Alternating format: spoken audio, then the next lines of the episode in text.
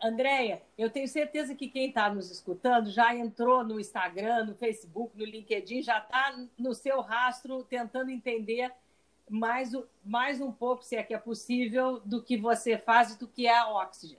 Mas eu gostaria que você falasse um pouco o que é a Oxygen hoje, como começou, você já deu uma, já deu uma pequena introdução, mas a gente sabe que você enfrentou um grande desafio para ter a Oxygen hoje com a carinha que ela tem. Então, eu queria que você contasse um pouco para a gente, porque também a gente já está se encaminhando para finalizar, infelizmente, o nosso podcast. Obrigada pela oportunidade de contar um pouquinho da Oxygen. É muito bom poder falar e, e, e, contar um pouquinho desse desafio que vocês, inclusive, estão parte dele. Vocês estavam junto comigo segurando a mãozinha, mas vamos lá. A Oxygen a gente define como um hub de conteúdo em inovação para transformar pessoas e empresas por meio do conhecimento. Então, assim, a gente leva uh, webinars, é, aulas, masterclasses, uh, downloads de festivais, todos esses, esses formatos hoje que o mundo online nos permite, né? A gente compartilha conhecimento sobre inovação.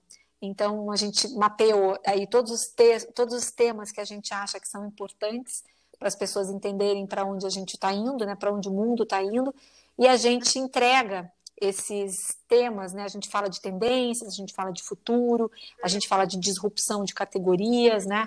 Através de todos esses formatos hoje 100% online. Né? Acho que esse foi um, um, um dos desafios que a gente enfrentou com a Oxygen, porque a gente tinha uh, um formato quando a gente nasceu, né? a gente tinha aulas presenciais em que a gente falava desses temas todos do futuro, uh, e a gente tinha um braço de viagem, que era para levar as pessoas para os festivais de inovação. Uh, e para ecossistemas de inovação também, que ia ser o próximo passo que a gente ia dar. A gente já estava começando a pensar em uma turma para levar para Israel, para conhecer o ecossistema de inovação de Israel. Uh, bom, quando veio a pandemia, é, foi assim um, eu não sei nem definir o que foi, né? Foi muito mais do que um balde de água fria, foi realmente uma hecatombe, né? A gente soube uma semana antes que o festival ia ser cancelado. E nós tínhamos 37 pessoas que fariam parte desse grupo que a gente estava levando é, para Austin. Entre eles, né, vocês estavam junto, né? Então, é, vocês sentiram um pouquinho dessa dor, né, de receber aquele e-mail, a frustração, o medo, é, né, aquele e-mail que chegou na sexta-feira, dia 13, às nove da noite, provavelmente, né? A gente soube às seis da tarde, a gente não teve nenhuma insider information, a gente soube junto com todo mundo, por meio de uma coletiva de imprensa do prefeito de Austin, que não foi nem o festival que foi que, que cancelou a edição. Foi a cidade. É, foi a cidade, foi o prefeito, né? Então, o prefeito deu essa notícia aí numa coletiva que foi seis da tarde, horário do Brasil. E quando a gente recebeu aquela notícia, foi assim um, um, um sufoco, porque nós tínhamos essas 37 pessoas para comunicar para avisar, tinha gente que já estava inclusive indo no dia seguinte, né? A gente que ia fazer alguma viagem antes, ia depois para Austin, a gente precisava avisar as pessoas e lidar uh, com o que poderia ser o fim da Oxygen, né? A gente tinha que pensar como é que a gente ia fazer, com, com enfim, é, é, a questão burocrática, jurídica, uh, com a frustração dos, dos, das pessoas que iam conosco, a gente tinha que pensar o que, que a Oxygen ia ser a partir daí, né?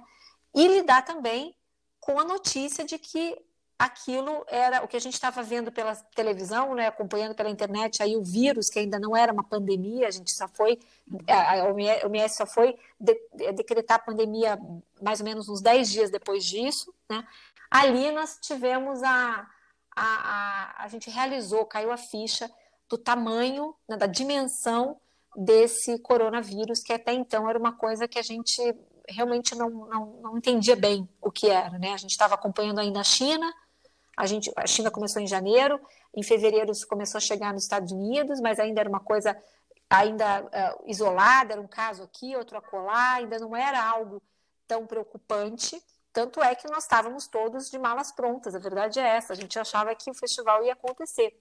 Ah, o festival começaria dia 13 de março e ah, o cancelamento foi dia 6, foi uma sexta-feira, né? Bom, é desnecessário dizer que foi um fim de semana de muito choro, né, de muito, muito muita, muita frustração, muita tristeza. É, eu passei o fim de semana inteiro lendo sobre o coronavírus, tentando entender é, é, a gravidade da situação, porque naquele momento também ficou claro para mim que para o prefeito tomar uma decisão daquelas, que tem um impacto tremendo na cidade de Austin, cuja economia, pelo menos em parte, depende desse festival, né? Era uma decisão tão séria é, que só podia ser alguma coisa muito grave. Então, naquele momento, é, também é, foi o momento de parar e ler. Né? Fui, fui para o Twitter, a gente, eu e meu marido, que também estava indo, porque ele inclusive ia palestrar na, no, na, na, porção Edu, do Educação do South by Southwest, eu estava igualmente frustrado, triste, e nós fomos pesquisar e fomos usar as nossas, é, nossos recursos de pesquisa para entender é, que realmente o que, que era esse vírus e o que, que ele podia representar para a humanidade. E foi nesse fim de semana que a gente entendeu a exponencialidade do vírus e que a gente percebeu que isso ia ser algo que não ia embora rápido, né? E ali, rapidamente, essa percepção, essa, esse entendimento uh, foi o que me deu uh, condições de redirecionar a Oxygen para outros, outros formatos, outros modelos. E é por isso que eu falo tanto na Oxygen que quando a gente entende os cenários, a gente consegue tomar melhores decisões, seja na vida pessoal, seja na vida profissional. Né? A gente precisa conhecer é, e entender, a gente precisa ter repertório para a gente poder aprender a, a, tomar melhores decisões. Né? Então, ali, naquele momento, ficou muito claro para mim, para meu marido, a gente entendendo um pouco a, a dimensão daquilo tudo, que nós íamos passar um bom tempo reclusos e confinados e que é, eu tinha que rapidamente pivotar a Oxford, a gente precisava ter um outro formato, né?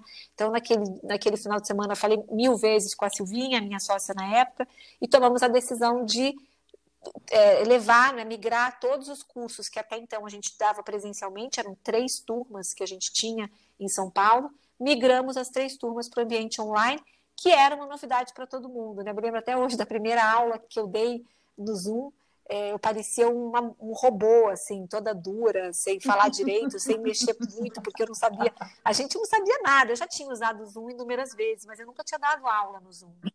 Então, você dá uma aula sem ver a carinha das pessoas, para mim foi terrível naquele, naquele início, né? E eu, em paralelo, a gente foi lidando com os nossos clientes que estavam todos cancelando suas passagens, cancelando seus hotéis, né? A Silvinha prestou um super, uma super ajuda ali para as pessoas naquele momento e fomos é, construindo a nova Oxygen, né? uma Oxygen que ia ser dali para frente uma empresa de conteúdo, de cursos e de aulas 100% online. Né? Por um lado, a gente perdeu clientes que não ficaram confortáveis em fazer aulas virtuais, né? pessoas que não estavam habituadas e que também achavam que ia ser rápido. Teve, eu lembro até hoje de alunos do presencial que diziam: eu vou esperar passar é, esse, esse mês aí da pandemia, aí no mês que vem eu volto no presencial. E eu lembro que eu, eu tive que dizer, olha só, é, não tenho bola de cristal, mas pelo que nós estamos estudando e, e, e, lendo aqui, isso não vai voltar, a gente não vai voltar nesse momento presencial. E nem no mês seguinte, e nem no mês seguinte. Então, é, é, cabe a você tomar a decisão que é melhor para você, mas assim, nós não vamos voltar tão cedo para o mundo físico, né? e a gente mal sabíamos nós que estávamos é, certos ali que isso ia durar tanto tempo. Mas é, com a frente de viagens cancelada, né, por, por tempo indeterminado, é, nós também tivemos um baque financeiro, né, um baque importante, né, nós também perdemos reservas que tínhamos feito lá, a gente tinha uma casa oxigênio em Austin que a gente perdeu, enfim, foi ali a gente teve realmente um impacto importante é, financeiramente também. E óbvio que os cursos não, nos, não eram tão representativos em termos de receita, né? E aí veio a, a, a outra, outra pivotagem da Oxygen, que essa foi, é, foi um coelho que a gente tirou da cartola, e eu já lia muito sobre negócios é, recorrentes, né? o modelo de, de assinatura, que hoje é tão popular, e a gente assina as coisas mais variadas, né? Assina pão, tem gente que assina verduras e legumes, tem gente que assina vinhos, cervejas artesanais, né?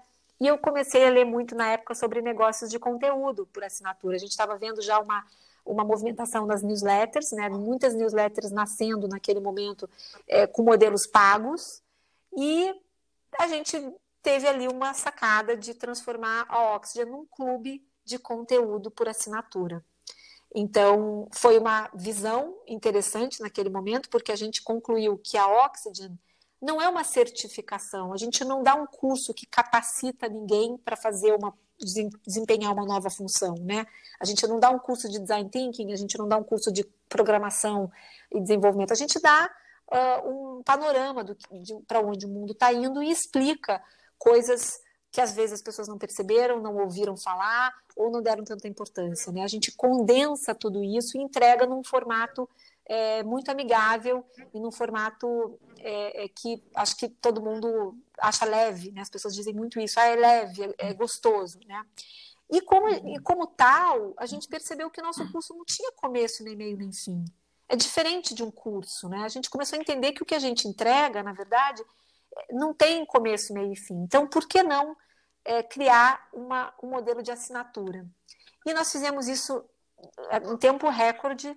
A Luísa e a Silvinha tiveram praticamente um mês para criar um novo site e a gente desenhou de uma maneira muito intuitiva os três níveis de plano. Né? O, o assinante podia optar por um plano básico, um plano intermediário, um plano mais completo eu sentei e desenvolvi os conteúdos de cada plano, o que, que a gente vai colocar em cada plano, que aulas a gente vai ter, que produtos a gente pode ter, quem são os parceiros que podem vir dar uma aula. Isso tudo a gente foi desenhando assim de uma forma muito orgânica, de uma forma muito intuitiva. E lançamos o Oxygen Club é, no final de julho, início de agosto de 2020, né, no meio da pandemia.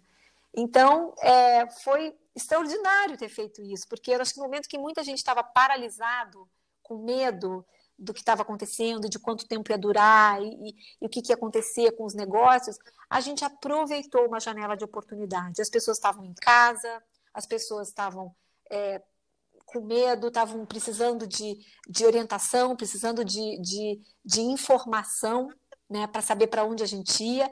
E eu acho que naquele momento a Oxygen supriu uma série de, de coisas para as pessoas. Então, rapidamente, nós ganhamos 60, 70 assinantes, 80 assinantes, ficamos muito tempo nesse número baixinho, enquanto a gente.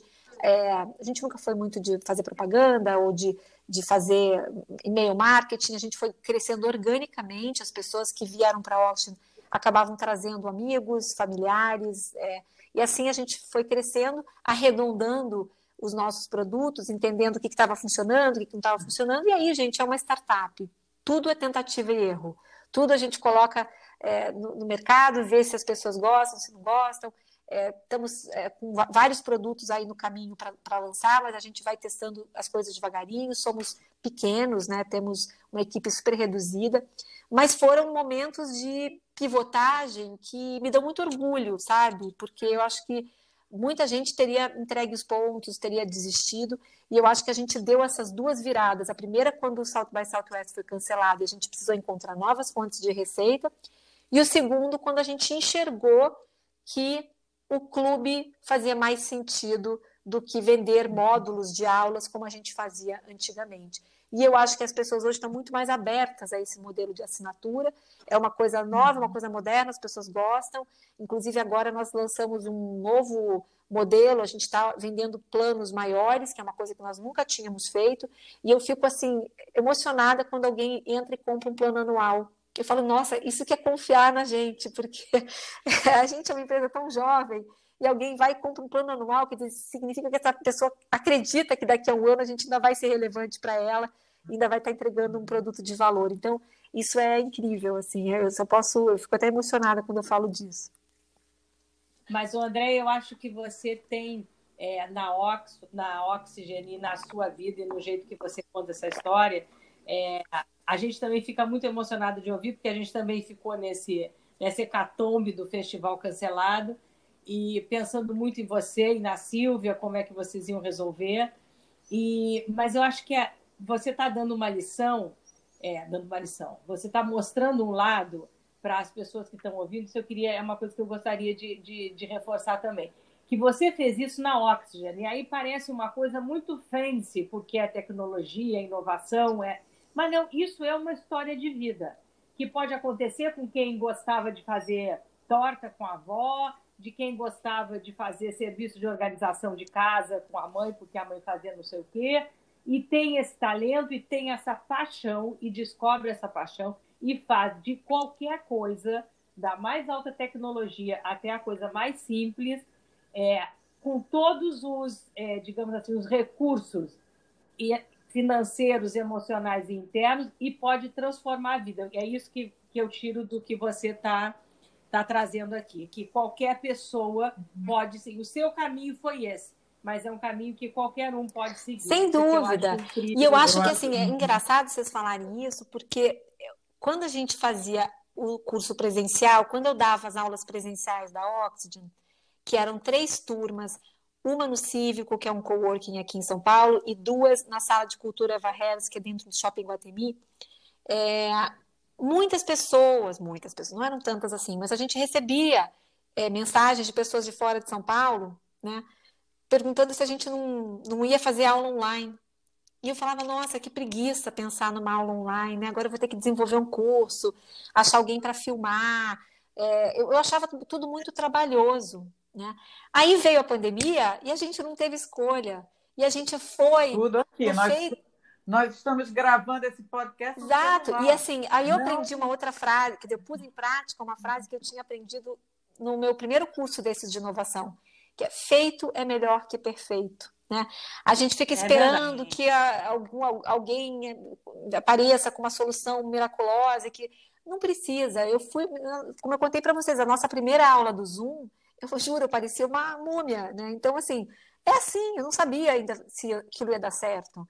A gente foi fazendo à medida que as coisas foram acontecendo. Então, assim, a gente ia perdendo alunos, era chato, gente que não gostou de fazer aula online, mas ao mesmo tempo a gente ganhou alunos de outros lugares, de outras cidades. Hoje a Oxygen tem uma comunidade de cariocas incrível, né? Pessoas do Rio que eu estou reencontrando, que eu morei 18 anos aí, e as pessoas só conseguem estar na Oxygen porque a gente faz online. Então, tudo tem um lado difícil, desafiador, mas se você olha por esse aspecto, né, a gente ganhou muita coisa também com a pandemia. Né? Não só na Oxford, mas queria... em todas as, todas as esferas, né? Vocês, todos nós ganhamos coisas também com a pandemia. Então, é muito importante ser, ter, manter esse otimismo, não infantil, esse otimismo romântico e tal, mas enxergar realmente que a gente teve oportunidade, tem oportunidades de negócio, oportunidades de crescimento, oportunidades de trabalho que estão aí, é só a gente observar e enxergar. É isso, eu gostei muito quando você falou que você aproveitou a janela da oportunidade. Então, assim, nesse mesmo movimento que Marta pensou muito bem o que, que é importante para as pessoas que nos, nos estão ouvindo agora, é, saber que, na verdade, eu vejo na sua trajetória um misto de persistência, com uma, essa sensibilidade para ler esses sinais do entorno. E aí eu ouso dizer que já o seu interesse por enxergar esses movimentos no mundo até te ajudar. Sem dúvida. Você foi a primeira beneficiada, Sem dúvida. Né? Da, da, do, exatamente do que você estava exatamente. E, e você conseguiu conciliar com o que hoje eu acho que é importantíssimo, que é essa agilidade emocional. Você falou numa hecatombe, mas você não sucumbiu a ela. Então, essa agilidade emocional, que é aquela Susan David, é, professora de é, psicologia de Stanford, fala muito, é, eu acho assim, com a, com a rapidez das transformações do mundo hoje, haja agilidade emocional. É? Foi, eu fui ao fundo do poço naquele fim de semana, eu até fiz um post confessando isso, gente, eu chorei o fim de semana inteiro, foi assim, eu, eu mal saí da cama, foi um baque. Mas segunda-feira, vamos lá, sabe? Vamos, vamos pensar o que, que isso nos traz de aprendizado, o que isso nos traz de, de oportunidade, né? Então, acho que isso fica como lição também, porque eu acho que quando as pessoas olham para a Oxford, muita gente olha e fala, nossa, mas é uma história tão bem sucedida. Gente, mas não foi linear, né? Tipo, teve momentos ali que a gente podia ter acabado, né? É, então, assim, foram. É, isso é a vida, né? E, e todos os dias de trabalho tem seus desafios, é, suas, suas, oportunidades, e eu acho que a gente precisa ter essa, esse, quase esse estoicismo, assim, né, de, de, de olhar para as coisas de uma uhum. forma assim, todos os dias bons acabam e todos os dias ruins também acabam, né? Tem dias ótimos que a gente vai uhum. dormir e feliz porque foi teve um monte de conquistas, teve um monte de notícias boas, às vezes acorda no dia seguinte, deu tudo errado, algo não foi bem, e aí você vai dormir, no dia seguinte você acorda, é parte da vida, né? Não tem só bom nem só ruim. Uhum. Então eu acho que a Oxygen me deu muito essa resiliência também, me fez enxergar que a gente uhum. nem, nem tudo serão flores, mas a gente está construindo e construir é isso, é um tijolinho de cada vez e, e, e a gente segue. E Andréia, você vai inspirar e já inspira muitas pessoas, mas eu tenho certeza que você também tem aquelas pessoas para quem você olha, quem você vai correndo ler ou comprar o primeiro, o próximo livro, para se inspirar e se alimentar também nessa, nessa sua trajetória.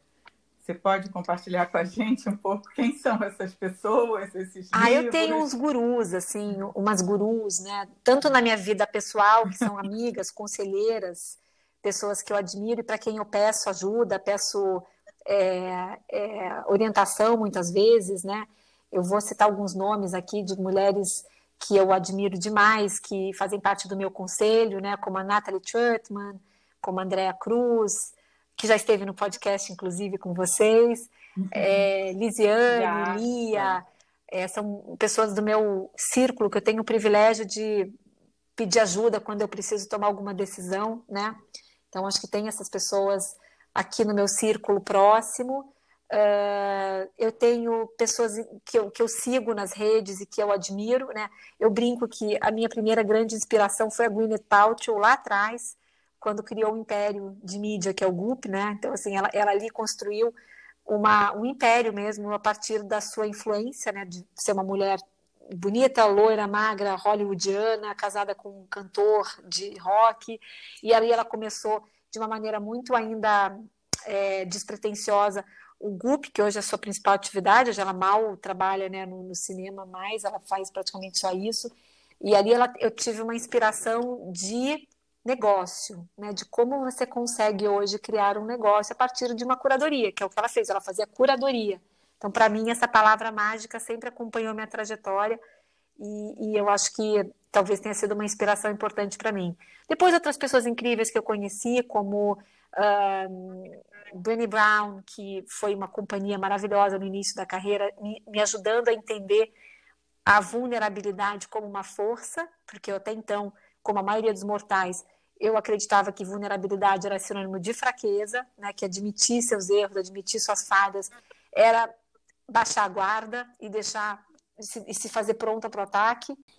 E quando eu conto num podcast hoje que eu fui demitida ou que a Oxygen quase quebrou quando a gente o South by Southwest foi cancelado, eu hoje não acho mais que eu estou uh, mostrando a minha fraqueza quando eu estou falando disso. Então, isso eu devo a ela que me ensinou esse esse lado e acho que hoje eu sou uma pessoa muito mais bem resolvida, digamos assim, por causa desse conceito que eu aprendi. Uh, acho que eu me, assim, algumas ídolas que são uh, comuns a muitas mulheres, como Michelle Obama, né, uma mulher que também venceu tanto, sempre teve um lado acadêmico muito forte, uma mulher muito persistente, muito que correu muito atrás das coisas. Uh, e eu, em gurus, puxa, Adam Grant, que é o meu do momento, que eu estou apaixonada, já gostava dele há muito tempo, mas esse último livro, Think Again, é um, como disse uma amiga minha, um manual para os tempos modernos, né? O Think Again é um livro tanto.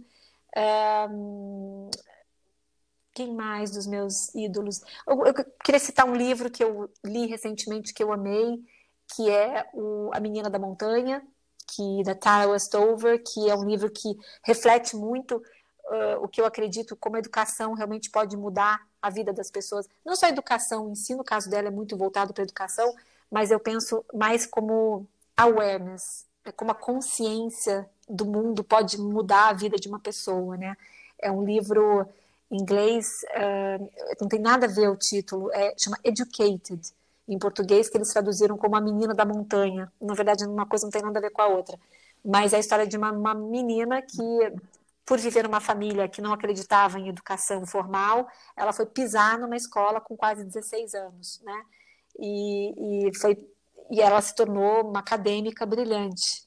É, com direito a PhD. Então, acho que para mim caiu num momento da minha vida em que eu estava realmente muito aberta, talvez, a, a, a, falar sobre isso. Nossos filhos também homeschooling, não sei. Eu tava, foi, foi um livro que mexeu muito comigo e bem recente. André, muito obrigada, André. Foi um prazer te ouvir. Você é uma pessoa entusiasmada, tem uma energia nuclear de acender uma cidade. Ah, espero que eu mantenha por muitos e muitos anos isso. Acho que é o segredo da juventude. É claro né? que é claro que a gente tem os momentos, como a gente falou, de luz, de sombra, mas a gente vai navegando nisso e que bom que a gente envelhece, que bom que a gente passa por várias etapas da vida e que e que, é, e que felicidade é você poder contar com você bacana, mesmo, né? Contar com seus recursos internos, que legal poder isso. olhar para eles. Ter certeza que o que está dentro de você é seu, ninguém tira, e você pode acessar a qualquer hora.